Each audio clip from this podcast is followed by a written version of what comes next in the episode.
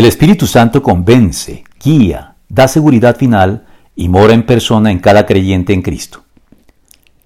La experiencia pentecostal, enfocada en los dones milagrosos del Espíritu Santo, entre los que se destaca la glosolalia o don de lenguas, recuperada por las justamente llamadas iglesias pentecostales y carismáticas en el siglo XX, que han convertido esta experiencia en su emblema distintivo, ha hecho a muchos perder de vista la obra tan amplia que el Espíritu Santo lleva a cabo en la Iglesia, que no se limita ni mucho menos a otorgar de modo discrecional carismas o dones a los creyentes, sino que incluye traer sobre nuestras vidas y conciencias las convicciones propias de la fe que todos los cristianos estamos llamados a suscribir, pues cuando Él venga, convencerá al mundo de su error en cuanto al pecado, a la justicia y al juicio.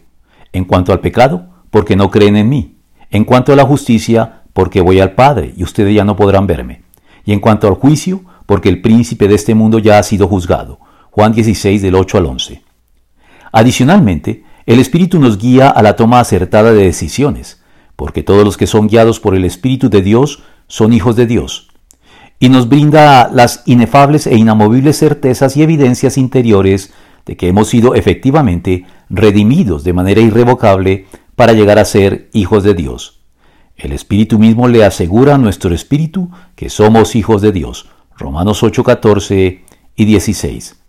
Y por último, el Espíritu Santo también viene a morar haciendo presencia permanente en cada creyente para constituir a cada cristiano individual y a toda la iglesia en su conjunto como templo del Espíritu Santo, pues en él también ustedes son edificados juntamente para ser morada de Dios por su Espíritu.